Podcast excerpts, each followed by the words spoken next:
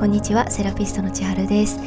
この癒しと本音の時間では毎回約10分のお時間をいただいてその時期に意識したいキーワードやセルフケア体の緊張のパターンなどお話ししています。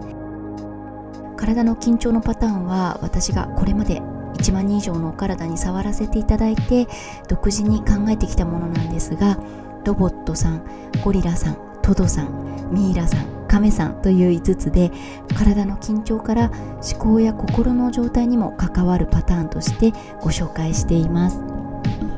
詳しくはこのポッドキャストのシーズン1のナンバー5からナンバー9までよかったらお聞きいただければ嬉しいです。6月は「整える」と「温める」というキーワードで気をつけたい緊張のパターンは半袖ロボットさんのお話をしています。雨や湿度日常の大変さなどから時間物事周りの人をコントロールしたいという気質になりやすい時期心も思考もややせっかちになりやすいっていう時期で腕と肩に力が入りやすいです。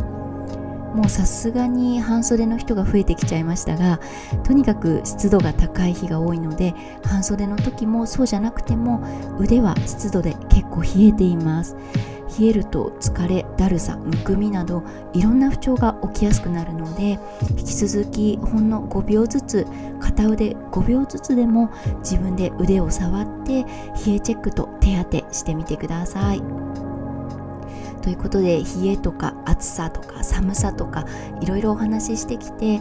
前回は鈍感さんになってしまう4つの理由について若さ意識生活習慣毛細血管中でも毛細血管のお話メインにしましたが今回は毛細血管以外の残り3つについてもご一緒に考えていければと思います。暑さ寒さに鈍感になってしまう理由残り3つは若さ意識生活習慣なんですがちょっとリストにしてみたので今から過去の自分や今の自分を振り返りつつ聞いていただければと思います。鈍感になってしまう理由のリスト4項目作ってみました。1つ目からですね。体が丈夫でだいたいいつも元気なので暑くても寒くても気にしないことが多い。れが1番。2番暑さ寒さちょっと気になってもまあこれくらいなら大丈夫って我慢してしまう。3番着たり脱いだり着るもので温度調整したり部屋の温度を調整するなど暑さ寒さのたびに手間を割くのがめんどくさいなと思ってしまう。4番運動不足お風呂に浸からないでシャワーだけ。座りの体勢が長時間続くなどの血の巡りが悪くなるような生活習慣がある。こんな1番から4番だったんですがどれも絶対にないとは言い切れないことかなと思います。日常では本当日々いろんな事情があるわけで目の前にやらなきゃいけないことがあるとか手が離せないとか周りの人に気を使ってしまうとか好きなことに集中してるとかとにかく暑い寒いの感覚よりも優先してしまう何かがあるのもわかるしいろいろあるから仕方ない。本人の自由だからって言っちゃえばそれまでなんですがじゃあなんでここまで暑い寒いの感覚に鈍感になることがおすすめできませんとか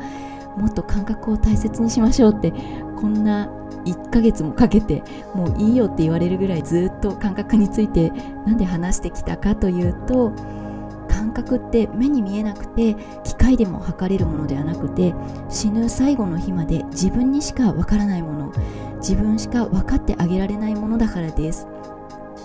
いい感覚ばっかりじゃないから鈍い方がいい感覚なんてまあない方がいいって人ももしかしたらいるかもしれないんですが私は個人的には死ぬ最後の瞬間まで自分の好きな感覚を味わいながら死ねたら幸せじゃないかなと思っています。みんなどう生きたいかっていうのは考えたことがあるかもしれないんですがどう死にたいかは考えたことありますか？今の時点で自分がどんな原因で死ぬのかはっきりしてないから考えられないかもしれないんですがそれでもイメージだけしてみたとして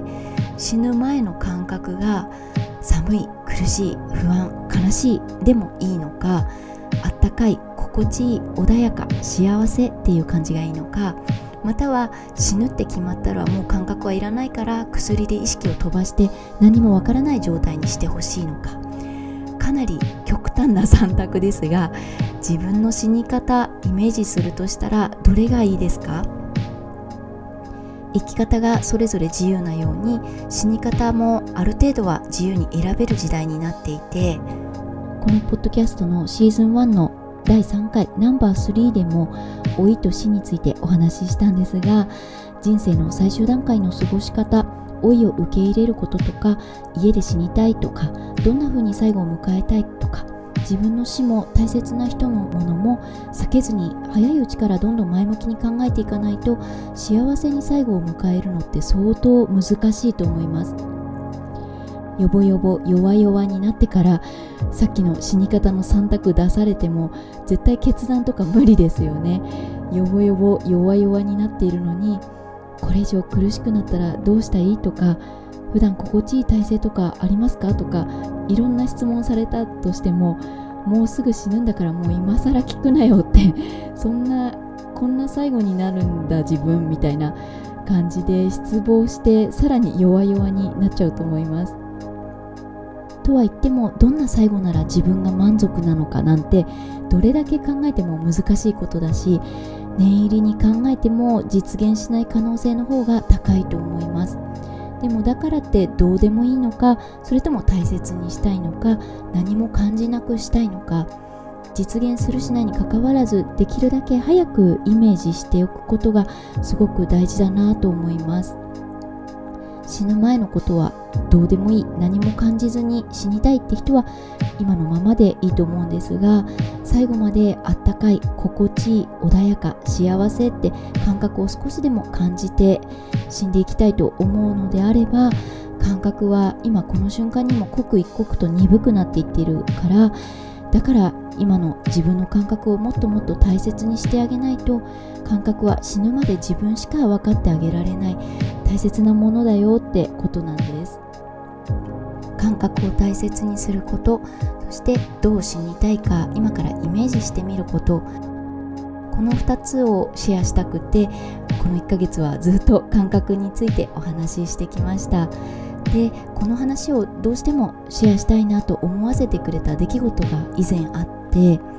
ちょっと前の話なんですがまだコロナになる前に友人のお見舞いに病院に行った時のことなんですがお隣のベッドが80代ぐらいの高齢の女性の方でそこに娘さんらしき人がお世話をしに来ていて母親を世話する心配性の娘さんって感じでカーテンが閉まってて見えないんですけど会話がカーテン越しにいろいろ聞こえてくる状況だったんですねお母さんトイレ行かなくていいの？とか着替えた方がいいよとかお水飲んだ方がいいよとかでお母さんの声は「うーん」とか「トイレはまだ大丈夫」とかちょっとした返事が聞こえてくる程度だったんですがそこに担当の先生と薬剤師さんがお母さんの病状とか薬の説明に来てまあ当然ながら娘さんと先生と薬剤師さんの会話がメインでお母さんの声ほぼゼロでたまに娘さんがお母さんに「お母さん昨日の夜は苦しかったの?」とか「どの辺が痛かったの?」とか聞くんだけどお母さんの返事が「うーん」とか「痛いってわけでもないんだけど」とかなんかはっきりしないような答えばっかりだったんですね。そしたら娘さんが「お母さん遠慮しないですぐ教えてくれないと手遅れになる場合だってあるんだよ」みたいなことを言っていて先生と薬剤師さんも病状が手遅れにならないように検査結果の数値を改善していくためにこの薬を増やしてこの薬をやめてみてとかの話を薬の種類が大量みたいで結構長いことを話していたんですね。聞いちゃいけないだろうなと思いながらももう全部カーテン越しに聞こえちゃう状態で一部始終友達と聞いてたんですけど聞けば聞くほど私の頭の中がハテナマークになっていったというか違和感が湧き上がってくる感じだったんですね。勝手な想像だけど病人のそのお母さんそしてその娘さん医師薬剤師この4人の登場人物誰も同じゴールに向かっていない。むしろみんなゴール目指してるかどうかさえ微妙っていう感じがあって娘さんはお母さんが遠慮してものを言わないって思っててお母さんに何かあったら大変だって思っている。で医師と薬剤師は数値を改善するための説明をしている。で病人のお母さんはほぼ何も語っていないっていう状況でこれもし今このおせっかいな私が隣の病床からカーテン開けて会話に入っていけるとしたらって妄想しちゃってたんですねそれが叶うんであればもうまずはお母さんに「お母さんここだけの話お母さんは人生何歳ぐらいまでのイメージですか?」とかじゃああとの残りの年数がこれぐらいだけど母さんどんな風に過ごしたいですか？とか今痛いとか苦しいとか体の感覚って昔よりも鈍ってきた感じありますか？とか病気の状況じゃなくてお母さんの状況を聞きたいなと思っちゃいました。娘さんからは辛かったら遠慮しないですぐ言わなきゃダメでしょって叱られてたんですけど多分80代ぐらいでパパッと自分の感覚を瞬時に感じて人に的確に伝えるってなかなか難しいですよね。遠慮とかではなくてただ感覚が衰えているっていう可能性も高いし何かあったら手遅れっていうその価値観も娘さんからしたら何かあったら手遅れでもお母さん本人は何かあったらそのまま死ぬのが自分の自然な終わり方だからそれでいいってもしかしたら思ってるかもしれない。でも誰もお母さんの人生のイメージ死に方のイメージなんて聞いてくれてなくって高齢だろうが生き続けることがいいに決まっているという価値観ベースで話が進んでいてみんなそれぞれ頑張ってるけどお母さんがどんな風に死にたいのかっていう部分を共有してないからなんかそれぞれのパワーの無駄遣いしちゃってるだけでとにかく不毛だなと思っちゃいました。長生きも治療も薬も大切かもしれないし娘の言うことを守って生活するっていうのも大事かもしれないんだけど何よりもこのお母さんが人生の最終段階にいて好きな音楽も好きな香りも好きな食べ物も会いたい人も行きたい場所も全部自分の感覚があるうちに感じられますようにってカーテン越しにいたおせっかいの私はそう思っておりました。私はコロナ禍になってから大好きな人を亡くしたんですがもうその人が高齢でコロナ以外で長期入院していた人でコロナになってからは面会の許可も下りなかったしお葬式の参加の許可ももらえずだったんですね。しかも最後は家族もいない時間に一人で病院のベッドで死を迎えたそうでそのことを考えると今もいろんな気持ちになります。すごく感性が豊かな人だったのでもしコロナじゃなく面会ができていたら本人が希望することを全部最後に感じてもらいたかったなと思うし最後が一人って寂しくなかったかなとかも思うしでもやっと最後の日が来て本人はもしかしたらほっとして終わったのかなとか何ができるわけでもなかったんですが何もできなくてごめんねって気持ちが今も自分の中ですごく大きいのとあと人がいい最後を迎えることとか最後の瞬間に自分が感じたい感覚を感じながら最後を迎えられるっていうのがもし叶うなら本当に奇跡だなって改めて思うようになりました。なので大げさに聞こえちゃうかもしれないんですが今暑い寒いの感覚を我慢したり調整がめんどくさいって諦めたり別にいいやって運動しないお風呂入らない体のことを気にしないっていう生活で感覚がどんどん鈍くなっていったら感じたくない感覚もずっと感じていたい感覚も両方どんどん遠のいていくってことでその終着点にあるのは自分が人生最後の日にどれぐらいの感覚を感じていられるのかっていうことにつながっています。最後まで感覚を味わいたい場合は今の自分の感覚を大切にした方がいいし最後はまあどうでもいいっていう考えも全然ありなのでそのどうでもいいんだという選択を早めに周りに話しておけば無理やり生かされることはなく自分の納得のいく自然な最後になるんじゃないかなとまあまだ老後を体験していない私ですが勝手なイメージでいつもこんなことを思っています。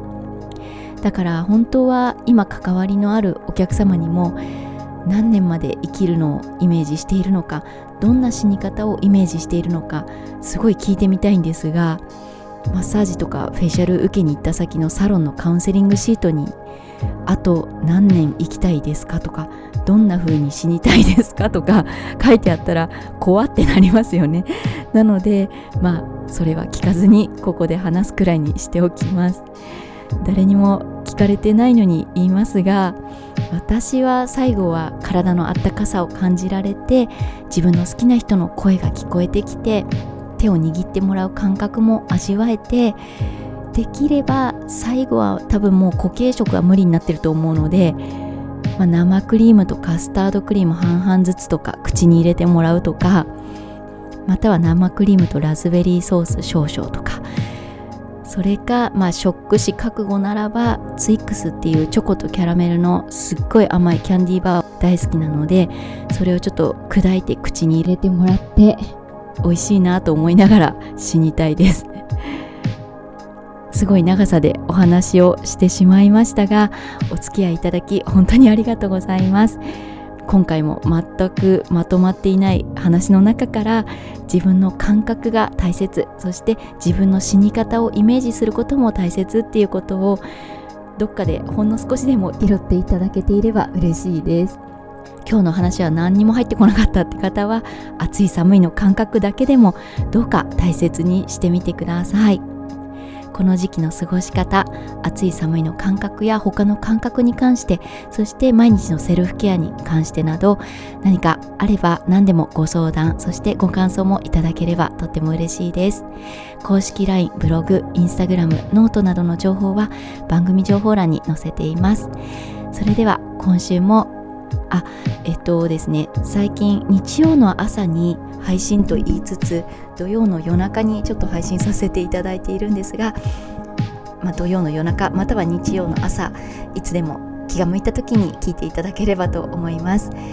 それでは今週も毎日日常の中に何か一つでも癒しがありますようにそして独り言でも本音をつぶやいて安らげる時間がありますように